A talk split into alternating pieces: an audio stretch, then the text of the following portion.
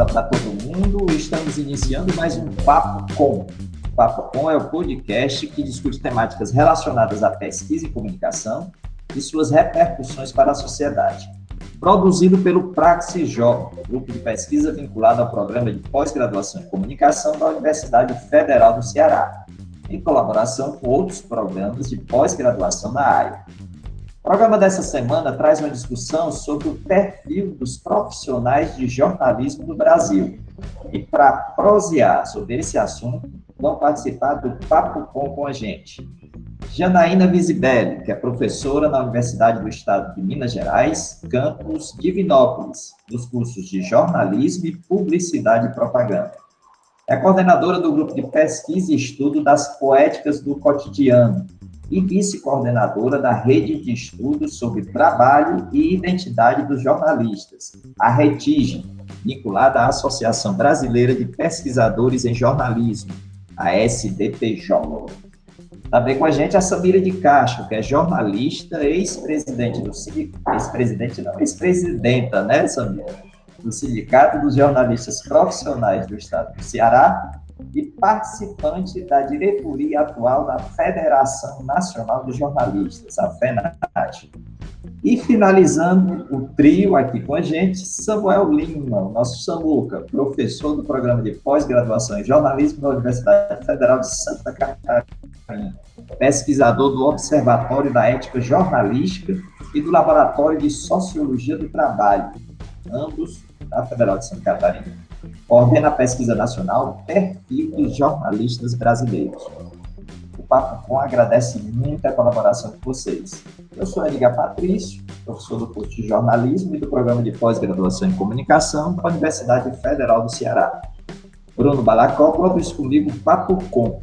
Ele é mestrando em comunicação aqui do PPG Com UFC.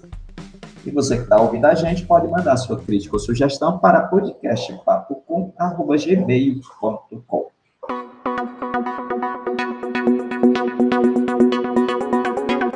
Então, no ano de 2012, foi realizada a primeira rodada da pesquisa Perfil dos Jornalistas Brasileiros, desenvolvida pelos programas de pós-graduação em Sociologia e Ciência Política e em Jornalismo da Universidade Federal de Santa Catarina em parceria institucional com a FENAD, com a Federação Nacional de Jornalistas. A pesquisa fez um mapeamento das características demográficas, políticas e de trabalho dos três segmentos principais da categoria. Os jornalistas que estavam na mídia, que estavam fora da mídia e aqueles em trabalho de docência. Mas o jornalismo sofreu muitas transformações desde 2012, ano da pesquisa fake news, precarização do trabalho, convergência midiática, e certamente essas transformações repercutiram na atuação profissional dos jornalistas. Daí a necessidade de realizar uma nova rodada da pesquisa, Perfil dos Jornalistas Brasileiros. E é sobre essa pesquisa que a gente vai dialogar hoje. E eu queria começar pelo Samuel. Samuca, assim, Vamos pensar qual a relevância dessa pesquisa para a sociedade? Ou serve mais para consumo interno dos jornalistas? Boa tarde, Edgar, Bruno, Jana é, e Samira, é um prazer estar com vocês e né, a audiência aí do, do. Ah, me parece que a relevância pública é, é, é tranquilo de, de, de pensar sobre isso, uma vez que ah, os jornalistas e o jornalismo né, é, têm um reconhecido papel na sociedade, né, ao trabalhar com esse bem público chamado informação. Né? Informação nesses tempos, sobretudo, né, que nós estamos vivendo, de uma pandemia que não tem ainda um horizonte é, de final, né, de desfecho, né? ah, o, o, trabalho dos e das jornalistas, né, na linha de frente da cobertura da Covid foi muito destacado. Então, muito da, do grau de confiança, né, da credibilidade, que estava muito arranhada em função de todo esse essa avassaladora indústria, né, que é na escala de trilhões de dólares chamada fake news. Fake news não é só notícia falsa, mas é uma indústria, né, de desinformação, de manipulação, de fraude, né, baseada em crimes eleitorais e outros, né? Uh, o, o, jornalismo e os jornalistas, em geral, os e as, resgatam um pouco né, dessa credibilidade nesse contexto da pandemia. Então, me parece que atualizar esses dados é contribuir para que a sociedade tenha um conhecimento né, uh, maior do perfil desses profissionais que servem a essa mesma sociedade cotidianamente. Para o mundo da pesquisa, né, são dados que, como é, nós fizemos em 2012, iremos colocar à disposição de pesquisadores e pesquisadoras em todo o país que quiserem trabalhar as mais diversas temáticas de gênero, raciais, ah, feminismo, ah, uma série de, questões de saúde, a questão da precarização, que tem vários colegas pesquisando isso, né? o impacto da tecnologia sobre a profissão, enfim, esses dados gerais eh, servem de referência para que estudos específicos, por exemplo, como a saúde laboral dos jornalistas e das jornalistas, sejam investigados de maneira mais a fundo, mais qualitativa. Né? Então, me parece que a relevância se encerra por aí. E para os profissionais, evidentemente, né, é, como temos aqui o apoio institucional de associações né, e de entidades sindicais, a FENAGE e os seus sindicatos, também é relevante conhecer mais a fundo né, essas mudanças, as alterações do perfil profissional apontadas pelo professor Edgar. Uhum. Vamos lá, então. E, Jana, a rede de estudos sobre trabalho e identidade dos jornalistas, né, a RETIG, vinculada à SBPJ, participa do Comitê Científico da Pesquisa, Perfil dos Jornalistas Brasileiros. Quais são os interesses da RETIG nessa pesquisa? Né? O que, é que pode reverter para a RETIG né, os dados dessa pesquisa? Edgar, Bruno, Samuel, Samira, dos ouvintes aí do Papo Com, obrigado pelo convite. Bem, Edgar, é, como uma rede de pesquisadores, né, a participar dessa pesquisa, ela nos rende várias, vários produtos e o principal dele é a informação, né, então, é, são vários pesquisadores que compõem essa rede, distribuídos aí no território nacional, e isso nos permite conhecer esses profissionais, a realidade dos profissionais, as características dos profissionais, né, no contexto em onde eles estão inseridos, nos diferentes territórios né, do Brasil, que é um país continental. Então, a gente às vezes observa muitos dados, as informações detidos aos grandes conglomerados midiáticos que estão né, é, centralizados ali, especialmente em São Paulo, né, Rio de Janeiro, mas na região sudeste, vamos dizer assim. E esses dados, na verdade, eles não condizem com a realidade de muitos territórios brasileiros. Então, um desafio, inclusive, que essa pesquisa tem é justamente esse, né, de criar uma rede que penetre no território nacional, de maneira que a gente consiga efetivamente ter informações é, não só de um mapeamento nacional, mas de um mapeamento em relação a regiões, né, e aos seus contextos específicos. Com base nessas informações, a gente pode caminhar para uma série de outros, outros lugares.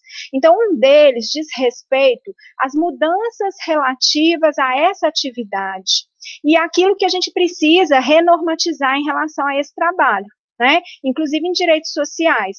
Apesar da pesquisa estar muito detida à identidade, a gente sempre acaba retirando desses dados alguma informação que nos, que nos dê material, inclusive para que as federações, né, as associações, os sindicatos consigam aí organizar é, as reivindicações da categoria.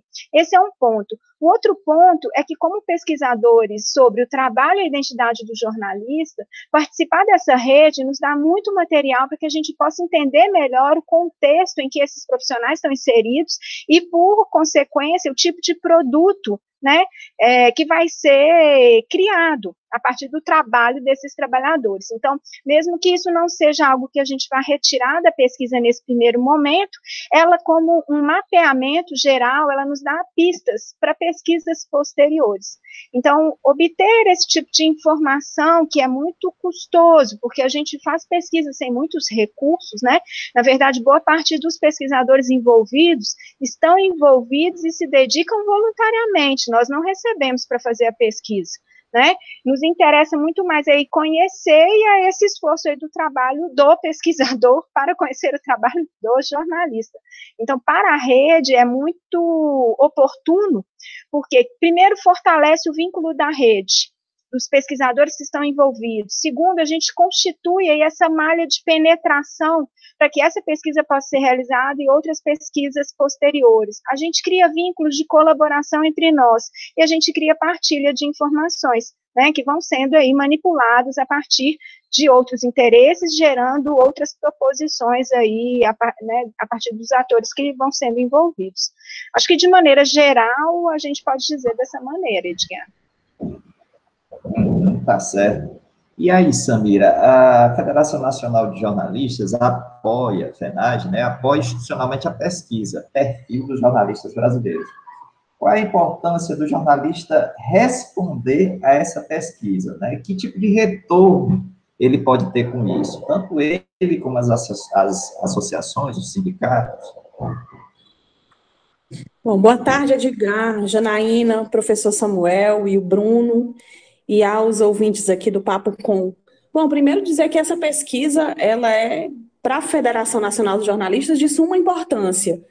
A edição de 2012 é considerado o principal levantamento que nós temos sobre a categoria jornalística no Brasil, né, sobre essa categoria de trabalhadores. E ao debruçar, a academia ao se debruçar, né, os pesquisadores ao, ao se debruçarem sobre é, essa profissão, sobre esses profissionais, eles, ela ajuda a federação na própria organização dos trabalhadores. Né? A gente precisa saber quem somos e onde nós estamos atuando para poder minimamente organizar né, a, os trabalhadores do jornalismo para o jornalista é de fundamental importância que responda à pesquisa. Porque, como a Jana falou, né, a gente é, tem a possibilidade de, inclusive, é, detalhar mais o, o fazer jornalístico nas regiões. Quem é esse jornalista que se encontra no Nordeste? O que é que ele está fazendo? Certamente deve ser diferente um pouco do, da forma de atuação no Sudeste, é, no Sul, no Norte a questão de como hoje trabalham essas pessoas fora dos grandes arranjos econômicos da mídia corporativa. E tudo isso ajuda a federação e os sindicatos de jornalistas a pensarem políticas sindicais específicas para os seus públicos, né? para os, tanto para os associados aqui no Ceará, que deve ser um perfil completamente diferente de um associado, por exemplo, lá no interior de São Paulo. Né? Eu digo do ponto de vista de, de das formas de contratação, da questão de, de, inclusive, de gênero, de raça, etnia, tudo isso é um material que para os sindicatos é muito caro e os sindicatos realmente, assim como os pesquisadores que atuam de forma voluntária, os sindicatos nesse momento da conjuntura brasileira jamais teriam condição de fazer um levantamento desse porte. Uhum. É, a Samira falou aí na questão dos profissionais que hoje trabalham para além dos grandes conglomerados né, de mídia. E aí, Samuca, eu te pergunto, nessa segunda rodada da pesquisa, né, é, vai ser dada alguma atenção específica né, a esse tipo de profissional? Por exemplo, a gente é, lembra que a partir de 2013 você tem um fortalecimento do que está tá sendo chamado de jornalismo independente, né, que alguns chamam de jornalismo das quebradas, jornalismo das periferias. Há algum, é, alguma orientação específica para também reconhecer e conhecer né, esse, esse profissional que está se dedicando a essa atividade. Ou seja, tu poderia fazer um resumão aí dos blocos né, do questionário da pesquisa, assim, o que é que eles tentam, né, quais são as informações que eles tentam abarcar. Ok, Edgar. vamos lá. É, em 2012, bom, a gente vai ter que repetir uma boa parte do questionário de 2012, que foram né, dados publicados em março de 2013, para fins de comparação. Né? Em 2012, a gente é, procurou observar, como a, a, a, Janaína falou, esses três setores, grandes setores da categoria. Né? Os trabalhadores e trabalhadoras do setor de mídia, né, empresas que produzem e comercializam né, é, notícias, informações jornalísticas de maneira geral, não só né, as, as, as empresas de mídia tradicional, mas já com seus portais na internet naquela altura. Ah, fora da mídia, todo esse grande espaço de trabalho em agências de comunicação, assessoria de comunicação, né, que eu transcende muito ao mero trabalho da assessoria de imprensa, uh, que hoje se considera como comunicação organizacional, e, por último, em docência. Né? Essa questão em particular, Edgar, a gente está é, ainda avaliando porque é, uma das, um dos parâmetros de comparação que a gente tem na pesquisa é justamente é, aquilo que está sendo feito em pesquisas internacionais sobre esse tema, o perfil. Né? No âmbito internacional, a, o que a forma de, de, de, de categorização, né, forma de colocação disso né, como uma questão do questionário do instrumento coleta de dados, é, indica genericamente trabalhadores, né, jornalistas online. Online, eles querem dizer tudo isso que você falou e mais um pouco. Quem trabalha, por exemplo, as pessoas que estão, profissionais que estão trabalhando hoje só na produção de podcasts, né, ou trabalhando só com redes sociais, é, só com portais, né, com blogs e tal. Enfim, a gente ainda está numa fase muito preliminar da elaboração do questionário. Nós tivemos uma reunião né, bastante produtiva aí da comissão que está reexaminando à luz de outros estudos também feitos né, é, no país sobre perfis profissionais, né, sem, sem deixar de lado em nenhum momento aquele questionário original de 2012, mas atualizando questões e, e tudo mais para que o instrumento possa ficar dentro de uma dimensão é, boa, né, para que os jornalistas e as jornalistas consigam responder num tempo razoável e tal. Não pode ser um negócio né, extenso, não pode abarcar todas as questões. Mas isso aí que você levantou ainda é um aspecto que a gente está discutindo. Né? O professor Jacques colocava aqui recente pesquisa feita em Bruxelas, né? A, a, desculpem, na Bélgica, França, né? É, a partir da Universidade Livre de Bruxelas, ah, caracterizou dessa maneira, né? Jornalistas que trabalham com internet de maneira geral, como é, um setor online. Então, online para eles é tudo isso aí. Então, a gente ainda não tomou uma decisão específica sobre isso. Pode ser que a gente desdobre um pouco os termos disso nessa própria questão, né? Que procura mensurar onde, né? onde você está trabalhando, né? Em que tipo de mídia e tal, né? Mas é, seguramente caminharemos para isso. Agora, como é que foi pensado aquele e como é que está sendo pensado esse questionário, para fechar? Né? O questionário de 2012, basicamente, contemplava quatro blocos de questões, de perguntas, né? Ah, sobre demografia, formação, né? trabalho e atuação política. Esse questionário atual, a gente quer repetir né, esses, esses quatro blocos, já é, com uma reavaliação daquilo que está, digamos, que é atual, manter, que é relevante, manter tudo mais.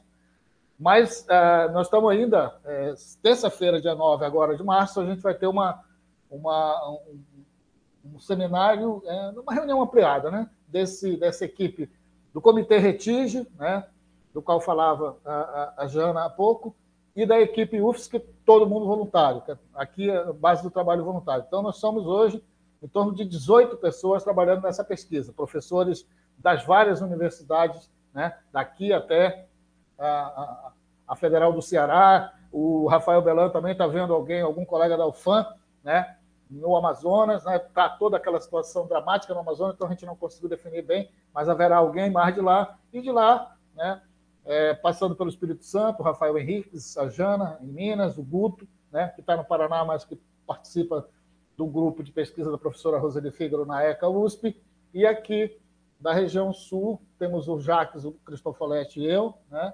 É, e mais o pessoal da Unicinos que está chegando também é, e que está nos apoiando, que deve nos apoiar mais efetivamente.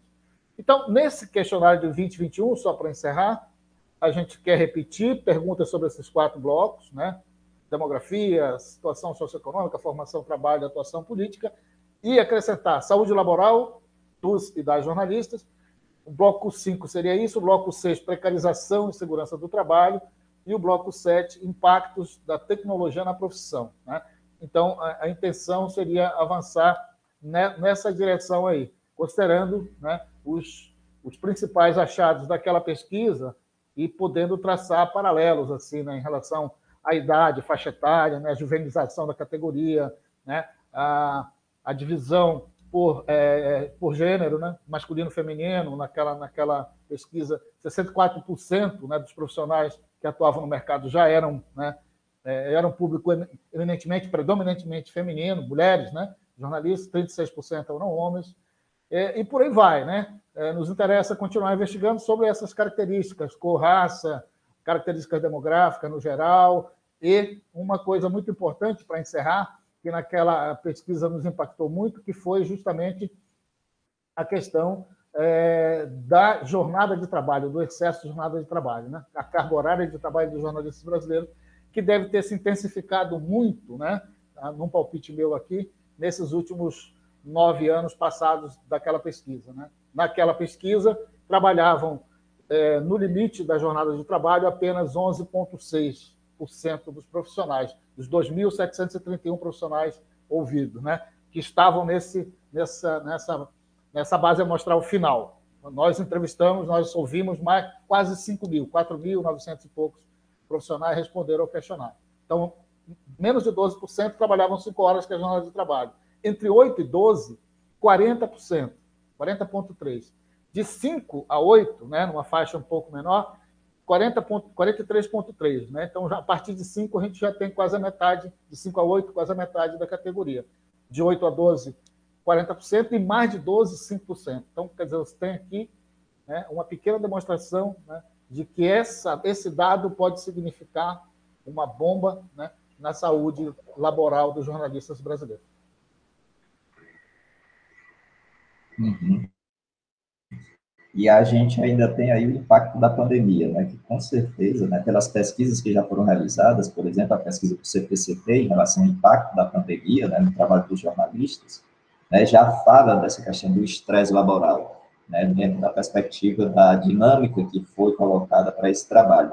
Mas, Jana, deixa eu te perguntar uma coisa, você falou muito na questão do contexto, né, do contexto de realização da pesquisa nos diferentes locais do Brasil, nas diferentes regiões, eu acho que passa também, queria é, é, saber da sua opinião, em relação à importância também dessa capilaridade né, que a RETIGE, da Rede de Estudos do Trabalho e Identidade no Jornalismo, traz para a pesquisa, também em relação à interpretação dos dados, né? Porque aí você junta a questão do contexto, né, com a possibilidade de ver essa diversidade, né, dentro da atuação do jornalista. Seria por aí? Edgar, sim, é, por aí também, né? Porque o que, que acontece? Quando a gente olha para o território nacional, cada pesquisador ele faz esse olhar a partir do lugar mesmo onde ele está, né? E o contexto é, histórico que a gente vivencia, ele funciona para a gente como um filtro nesse processo de análise. É muito diferente quando o pesquisador ele está inserido no contexto que ele está analisando, inclusive para compreender melhor determinadas contradições, né, negociações que são vivenciadas naquele espaço. Então, é, isso também.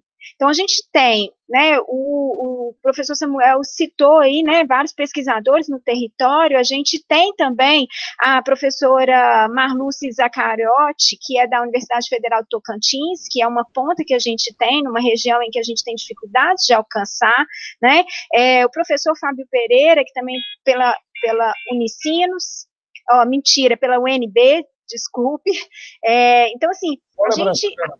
É, a gente ainda tem outros territórios que a gente precisa alcançar, mas a gente já alcançou uma malha, pelo menos nessa tentativa de que esses pesquisadores, a partir dessa ponte que eles vão fazer, eles consigam também trazer outros pesquisadores para nos ajudar a replicar a pesquisa.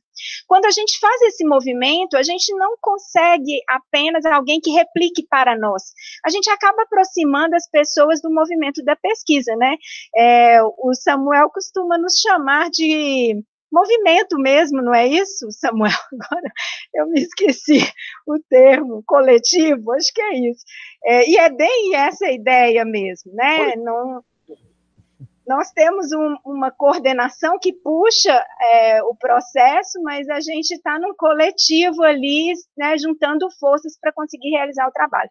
Então, é, olhar a partir do seu contexto local para os dados que vão surgir, nos ajudam muito a compreender melhor o que esses dados estão tentando revelar. Até porque, num país desse tamanho, na verdade, a gente teria muitas perguntas particulares em relação aos contextos regionais que a gente não tem como inserir quando a gente vai aplicar a pesquisa de maneira geral.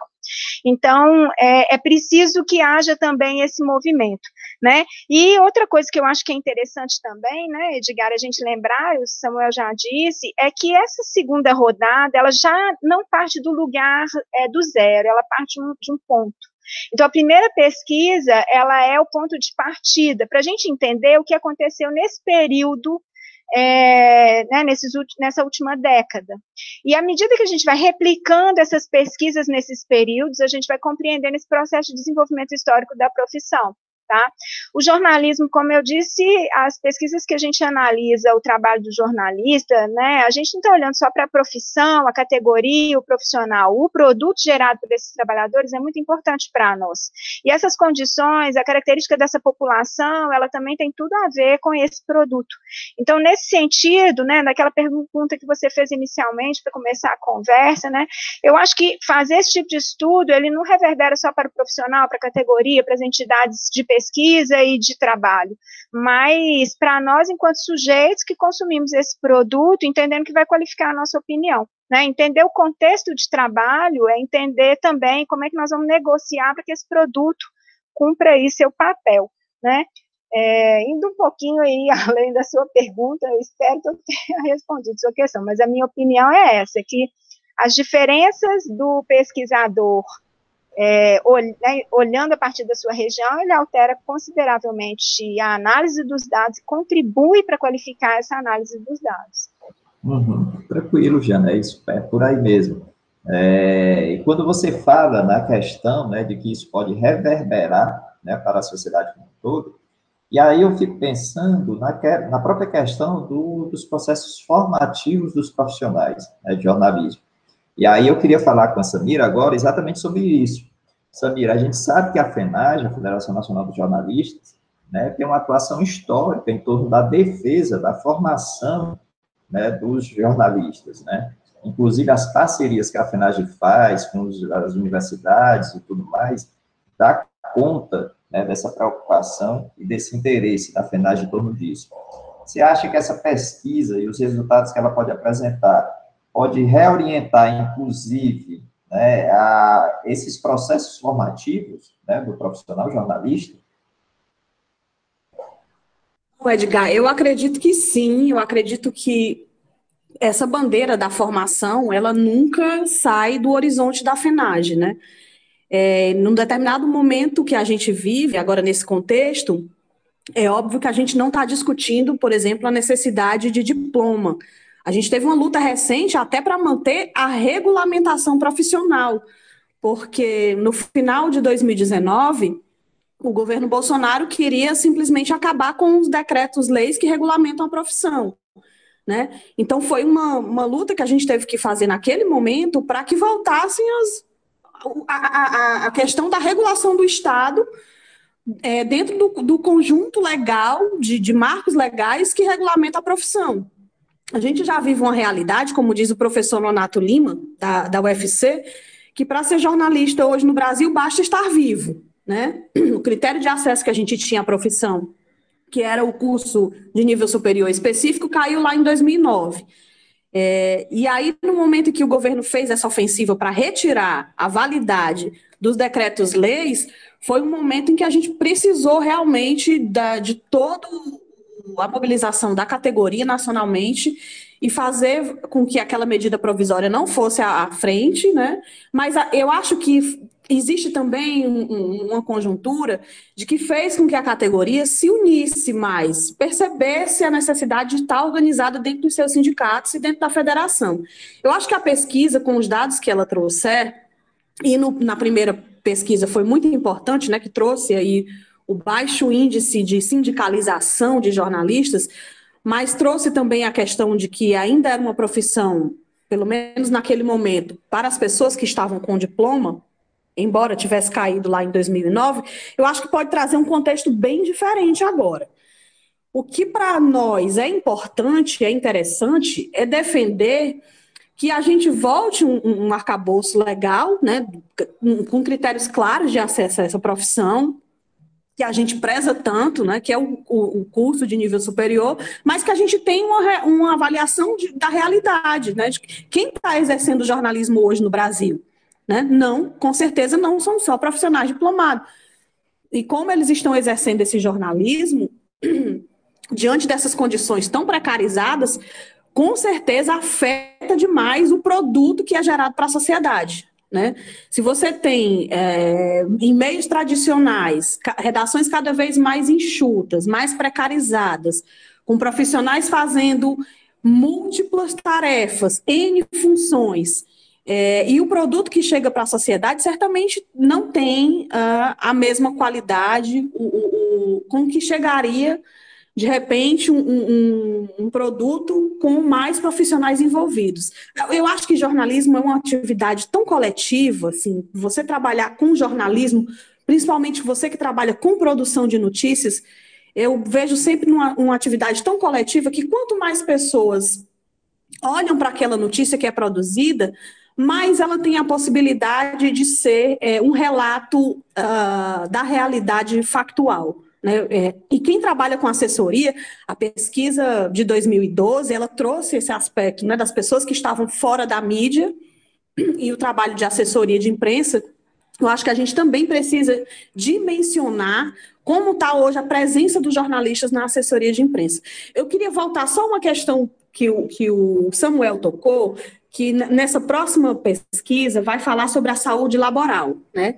É uma felicidade para a Federação Nacional dos Jornalistas ter uma, uma pesquisa desse âmbito, dessa, desse montante que trate da questão é, da saúde laboral dos jornalistas. A gente tem dito que a academia precisa se debruçar mais sobre esse tema, é, porque não só diante da questão da pandemia, mas da própria mudança constante ah, na revolução que a profissão vem passando por conta da revolução tecnológica, a gente tem muitos impactos.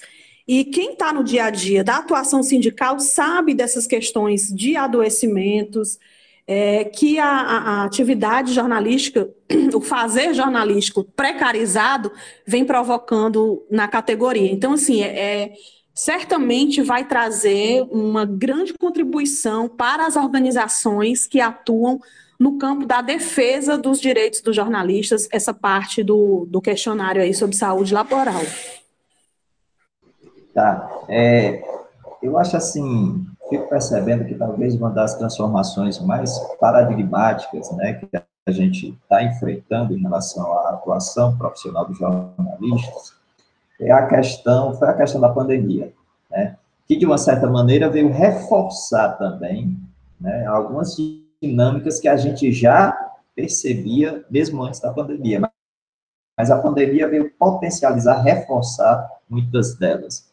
Uma dessas dinâmicas é exatamente o trabalho fora da redação, né? o trabalho agora, né, vinculado muito fortemente ao home office, né, casa. Né? E aí eu queria lançar uma questão geral para vocês três em relação a isso, né? Essa que eu acho que é paradigmático desse, desse momento de transformações na profissão. Né? É, essa, essa dimensão do trabalho home office.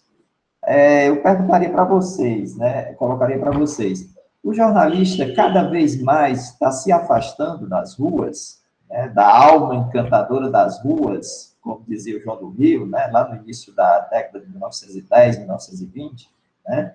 Ou seja, a gente estaria, é, assim, no início, presumindo que aquela célebre frase né, que a gente tinha, né, o jornalista como testemunha ocular dos fatos, isso está se perdendo dentro da atuação da profissão? Samuca, quer começar? Posso, posso começar. Só, é, eu queria antes é, dialogar um pouco isso com, a, com, as duas colegas, com a Jana e com a Samira, em relação a, a, a duas questões muito rápida, rápidas aqui, Edgar. É, olha só, é, a primeira é, de respeito aos estudos regionais. Né? É, Jana, já tem, por exemplo, na nossa equipe, um pesquisador, que é o Abinoan Santiago, né, que é natural do norte do país, e ele quer usar os dados da pesquisa para estudar o jornalismo praticado na Amazônia. Né? Então, essa pesquisa também vai, com certeza, inspirar muito desses estudos né, sobre o, o, ponto de vista mais local, regional, que são importantíssimos para a gente conhecer mais ainda o jornalismo brasileiro. Você tem toda a razão. Agora, você está falando, eu lembrei do Abinoan, que está com a gente na equipe, e que é orientando do professor Jacques Smith, está né, tá fazendo doutorado aqui. Em relação à questão de saúde laboral, Samira, e ouvintes do, do Papo Com, a gente fez um estudo intermediário em 2017 chamado Pesquisa de Trajetórias Profissionais, porque nós estamos há pelo menos uns quatro anos tentando organizar essa nova pesquisa nacional e é realmente muito difícil né, você fazer isso num, numa, num cenário conjuntural a partir do golpe de 2016, de corte de recursos, corte de orçamento e, e dificuldades né, da gente conseguir organizar essa pesquisa. A rede, né, que foi criada, que é um processo de construção de, desde 2013, a Retige, né, veio ocupar um espaço fundamental. Foi inspirado pela convivência e pela partilha ali na rede no âmbito da, da Associação Brasileira de Pesquisadores e Pesquisadoras em Jornalismo, que a gente deu esse impulso. Então, essa pesquisa de trajetória, Samira, que nós fizemos em 2017, coordenada pelo professor Felipe é, Pontes, da UEPG, já revelava, nós publicamos aí, Felipe, no começo de 2019, um artigo na revista científica da FAMECOS, né, da Faculdade de Comunicação da PUC de Porto Alegre, cujo título é Impactos no mercado jornalístico na vida, impactos do mercado jornalístico na vida de seus trabalhadores, um estudo sobre indicadores de saúde dos jornalistas brasileiros. E a síntese, naquela altura, é, a gente é, reenviou um questionário para captar dados sobre trajetória, não era uma pesquisa né, é, que pretendia ser uma pesquisa ampla nacional, mas a gente conseguiu coletar dados do Brasil inteiro, né?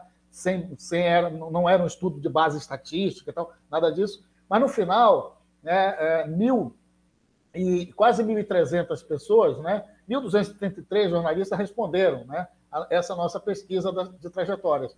E veja só é, qual era a situação ali, Samira. A situação era a seguinte, ó, é, dentre os resultados alcançados, está que 57% desses respondentes, dos 1.233, portanto, não dá para universalizar que era toda a categoria, mas um indicador forte, né?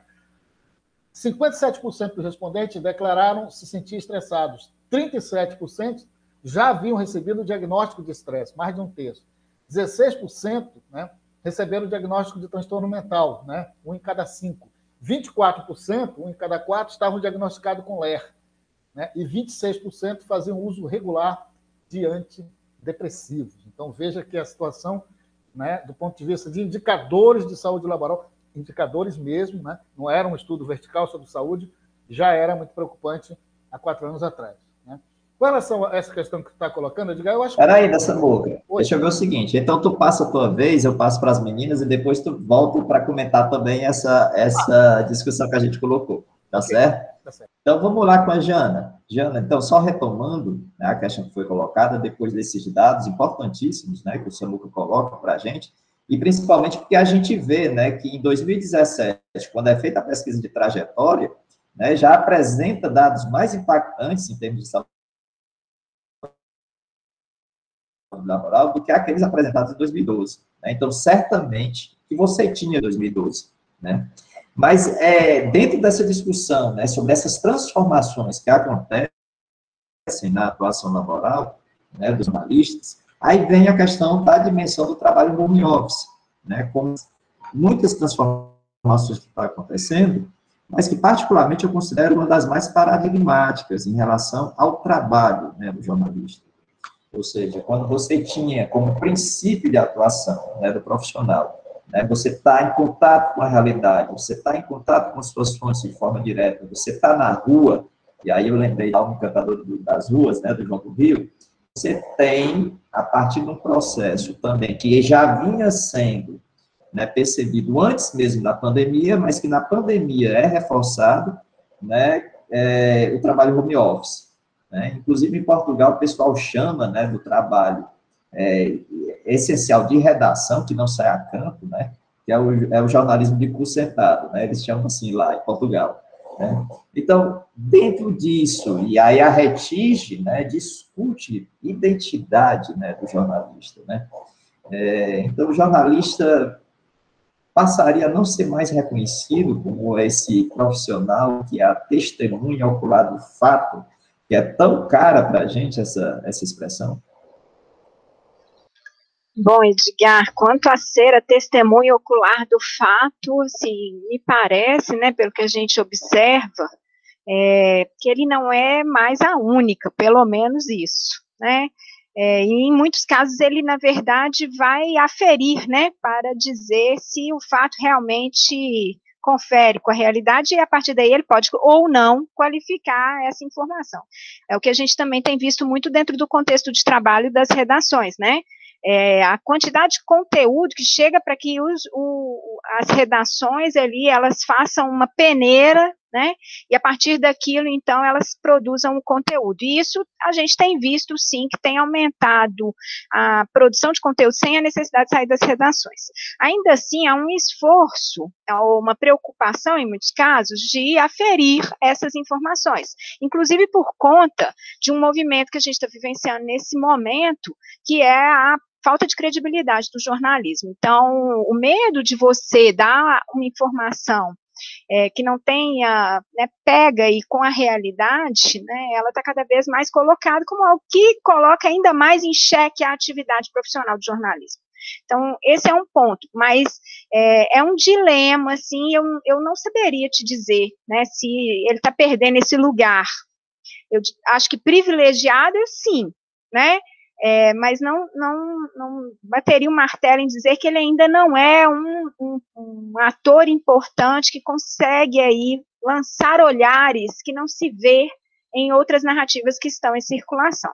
Mas isso também vai conversar com várias coisas que já foram ditas aqui nesse bate-papo, então com a própria questão da formação. Então, por exemplo, os dados que vão ser gerados pela pesquisa, eles contribuem muito para as reformulações de projetos pedagógicos dos cursos. A gente, às vezes, faz esse movimento muito no escuro, sem saber ao certo o que, que era, na verdade, contexto da categoria, né, a partir dos territórios é, dos estudantes que a gente forma.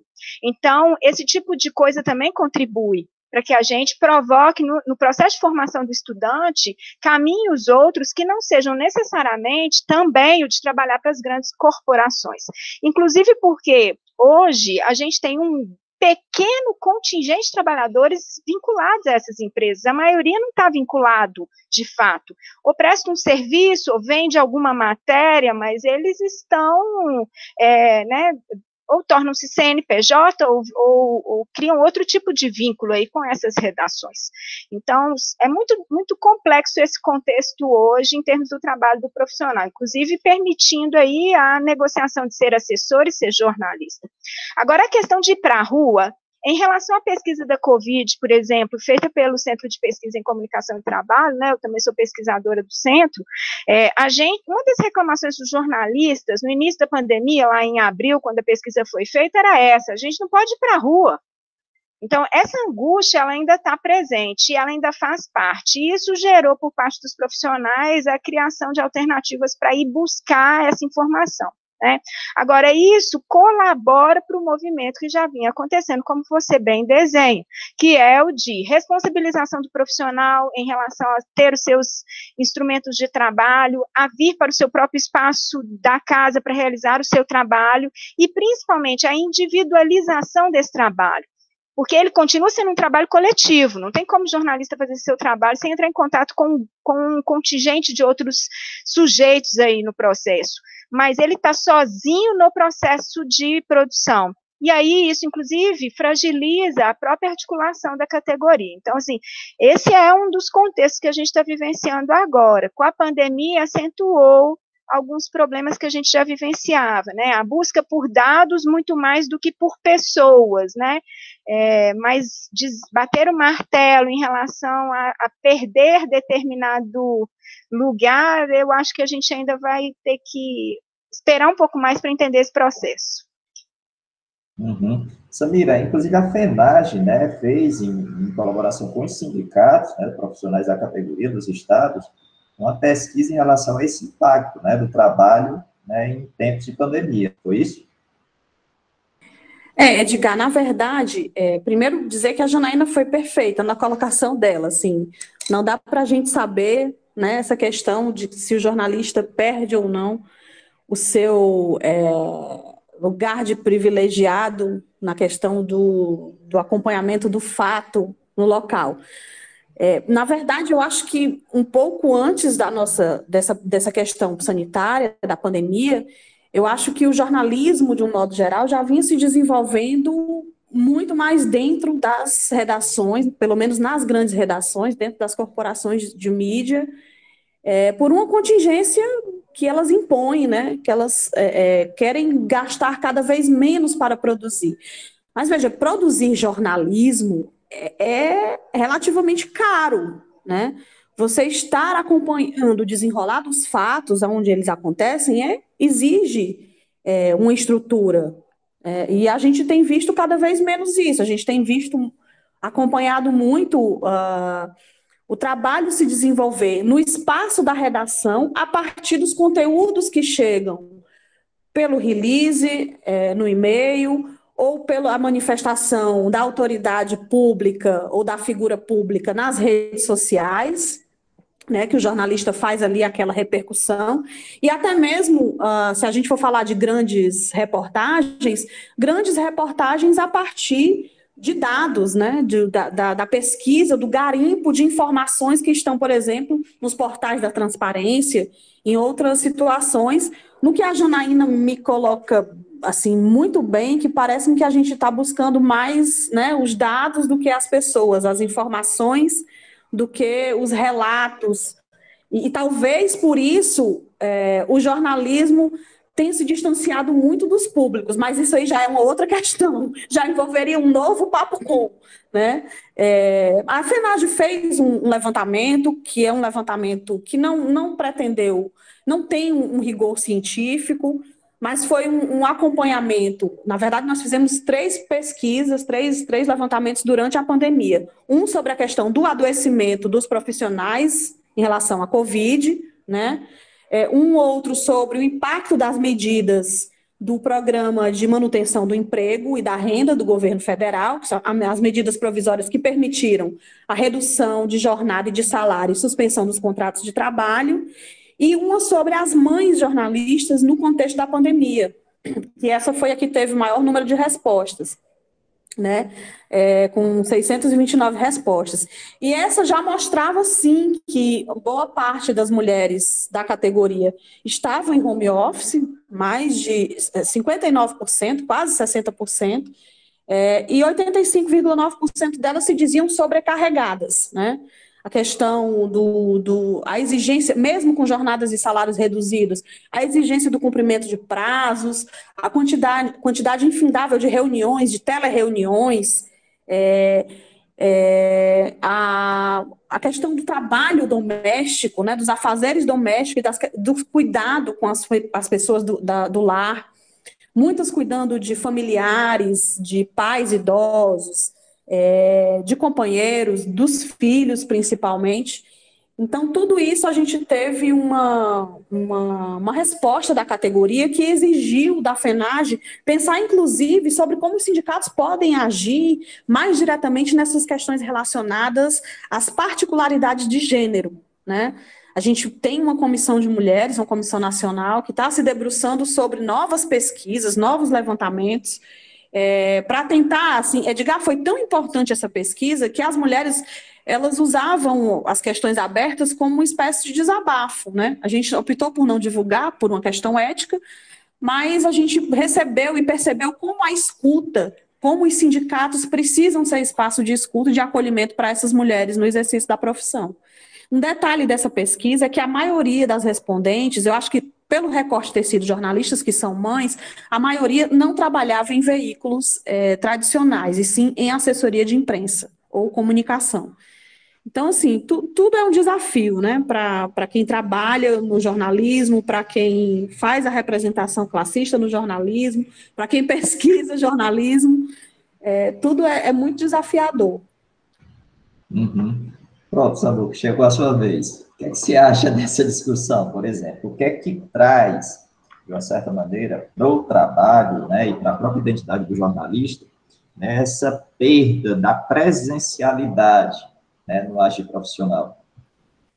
Então, eu acho que, é, pelo, pelo que eu observo, é, eu, eu, vou é, dialogar na linha da, da Samira, acho que nós temos que separar, acho que a Jana também falou sobre isso, separar as duas coisas. São duas dimensões né, a serem avaliadas aqui. Uma coisa é a precarização do trabalho, a individualização, o isolamento, a, o trabalho online, a solidão do trabalho online com todos os seus as suas repercussões do ponto de vista da saúde mental. Né? Para uma profissão que se alimenta de adrenalina, que se alimenta do trabalho coletivo, isso que a Samira tinha colocado no começo do nosso papo de uma forma tão brilhante, ou seja, é sempre foi né, uma profissão coletiva, uma profissão de processos de trabalho. Né?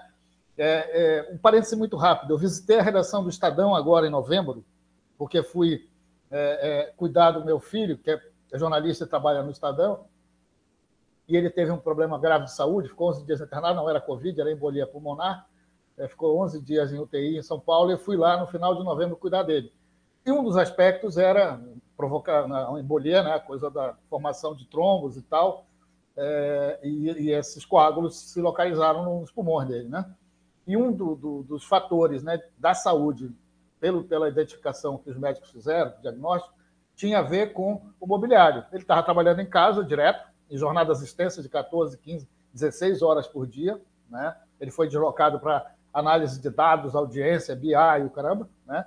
É, e está nesse setor, basicamente, saiu da reportagem, migrou para esse setor, e, e ele trabalhava com, com, uma cadeira inadequada. Então, a gente foi na redação do Estadão num domingo, o Estadão né, cedeu a cadeira é, ergométrica, né, profi e tal, de boa qualidade, nós fomos lá buscar num domingo pela manhã.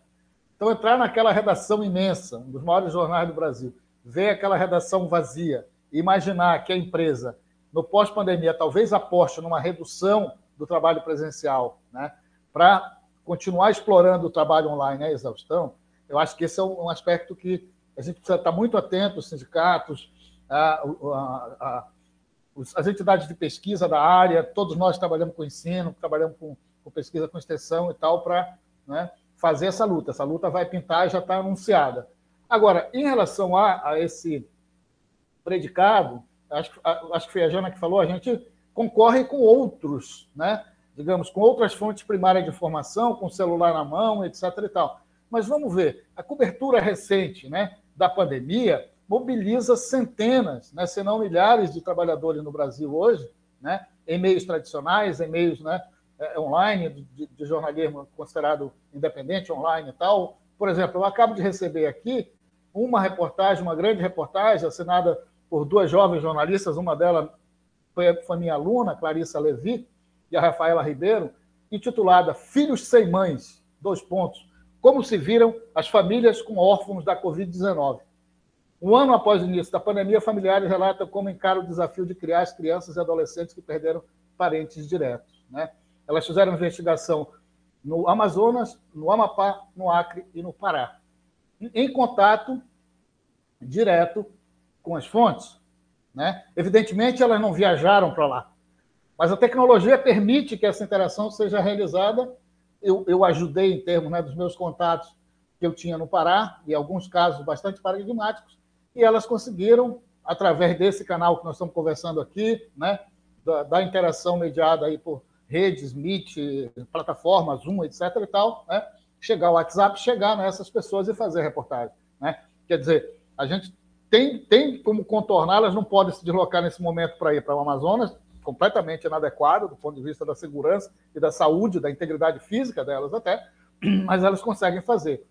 Ah, se a gente observar o trabalho de profissionais, por exemplo, repórteres fotográficos, trabalho espetacular. Os caras estão se colocando na linha de frente, repórteres cinematográficos. Né? Eu estou observando o trabalho dos meus colegas aqui em Santa Catarina. Muita gente, não só na rua, mas na frente de hospital, em frente de atendimento, ou seja, as pessoas estão ali, né? estão cobrindo. Talvez por isso que o Zé Roberto Toledo publicou em, em final de 2020, né, na revista Piauí, uma reportagem sobre.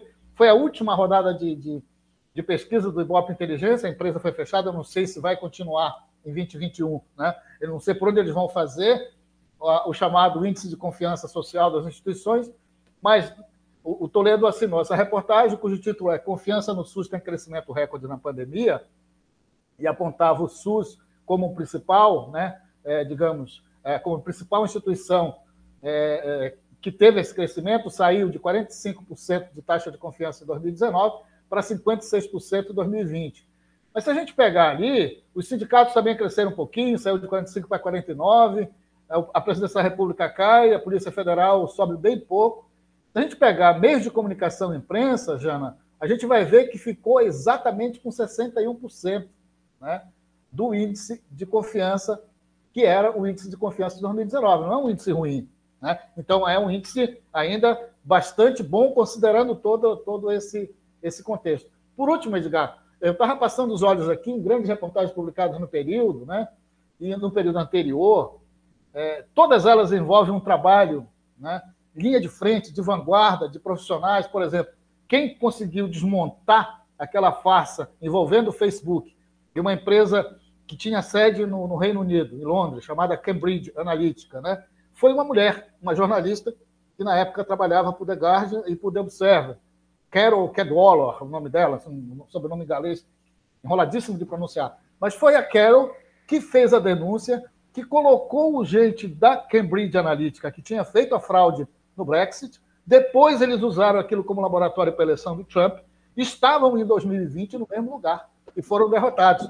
A denúncia que essa mulher faz, está no filme, no documentário chamado Privacidade Hackeada, no final, é um negócio arrebatador, comovente, né? Da gente se ver representado por uma mulher que vai lá no Vale do Silício, nomina um por um desses caras que são, né, hoje, né, o oligopólio das big techs, das empresas é, privadas de, de, tecnologia, Google, uh, Twitter, Facebook, tal, ela nomina um por um deles e diz, pô, vocês querem o quê? Ser visto como servos do autoritarismo? Dizer, faz uma cobrança, né? A partir da autoridade que o jornalista tem, nesse caso representado por uma mulher, muito significativo que a gente seja representado por uma mulher, e que vai lá dizer para os deuses do, do Vale do Silício: olha, vocês estão praticando crimes contra a democracia. Então, eu acho que o jornalismo, os jornalistas e a jornalista no geral, e o jornalismo não perdeu isso. Pelo contrário, continua lutando muito para manter. Só que a concorrência é grande também, claro. Uhum. É, Samuca, para a gente encerrar, diz aí é, quando é que os jornalistas vão começar a receber esse questionário para responder, né? as jornalistas e os jornalistas. Quando é que isso chega né, para eles começarem a responder? A gente sabe que o questionário vai ser online, né? vai ser um survey online. Né? Então, quando é que eles vão estar recebendo para eles já se e elas já se começarem a, a se preparar para isso? Tá certo. Só antes quero é, nominar aqui as entidades que, que, estão nos apoiando, né, institucionalmente. É, o estudo de, deste ano, de 2021, conta com apoio institucional da Federação Nacional de Jornalistas, FENAJ, aqui representado pela querida Samira, da Associação Brasileira de Jornalismo Investigativo, a BRAGE, da Associação Brasileira de Imprensa, ABI, Associação Profissão Jornalista, PJOR, de São Paulo, Associação Nacional de Pesquisadores em Jornalismo, SPPJOR, né, que articula aí nossos pesquisadores do campo acadêmico, e Associação Brasileira de Ensino de Jornalismo, a BEG.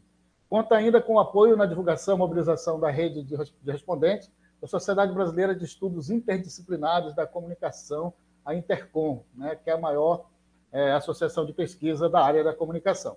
Nós estamos, na, semana, é, na próxima semana, né, finalizando essa primeira versão do questionário. Vamos submeter um pré-teste de âmbito nacional para um grupo mais né, é, focado de respondentes das três áreas, né, trabalhadores e trabalhadoras da mídia, fora da mídia em docência. Vamos é, é, proceder o exame desse, desse pré-teste, das sugestões, das críticas, daquilo que né, o pessoal nos der como, como retorno, como feedback. E em abril, no começo de abril, a gente terá uma versão final do questionário. Então, nossa intenção é colocar esse questionário no ar, é começar a coleta de dados na segunda quinzena de abril e estender até o final de maio, ou talvez a primeira semana de junho, né? para que nós tenhamos ainda esse ano né, os dados analisados, interpretados e apresentados no Congresso da Associação Brasileira de Pesquisadores e Pesquisadores em Jornalismo, SBPJ, e também, naturalmente, né, é, num evento é, que com certeza será online, será virtual, né? com essas entidades parceiras todas, com a FENAGE, né? que, que teve um, um apoio, né? É, uma presença fundamental na pesquisa de, de 12, né? de 2012, juntamente com a SBPJ. Foram as duas únicas entidades naquela ocasião que estiveram né? nos apoiando. A FENAGE, na verdade, é, é, trazia para a gente uma demanda de congressos, se não me engano era isso, né, Samira? Já anteriores, que os, os, profissionais, os colegas pediam né, que, é, que fosse feita a pesquisa. Né? Então é isso. É, vamos seguir, temos um site né, é, que está hoje hospedado aqui no, no portal da Universidade Federal de Santa Catarina. O site é perfil do jornalista tudo né, ufsc.br, que é a sigla da universidade. Perfil do. Por aqui a gente vai divulgar as informações né, sobre a pesquisa. Beleza. Gente, o Papo Com dessa semana está terminando. A gente queria agradecer muito a participação de vocês, né, que participaram desse bate-papo aqui com a gente. Samira, mais uma vez agradecida aí pela participação. Obrigada, Edgar. Agradeço em nome da Federação Nacional dos Jornalistas e também do Sindicato dos Jornalistas do Ceará. Uhum. Jana, quase de casa já, né, Jana? Assim que é bom, né, Edgar? Nem agradeço a oportunidade, né, em, em meu nome, em nome da Retige, a qual você é coordenador. Por enquanto, você vai já assumir essa função. E Samuca, mais uma vez, agradecido muito pela tua participação, pela tua disponibilidade. Imagina, é um prazer, eu que agradeço o convite, é um, é um privilégio estar aqui com a Samira, eu conheci a Samira pessoalmente num, num, num evento, num congresso né, de jornalistas e assessoria de imprensa, em Fortaleza. Né? Outro dia ela escreveu sobre isso, me deixou muito emocionado até. E a Jana e Bruno, Edgar, todo mundo aí, continuam na luta aqui.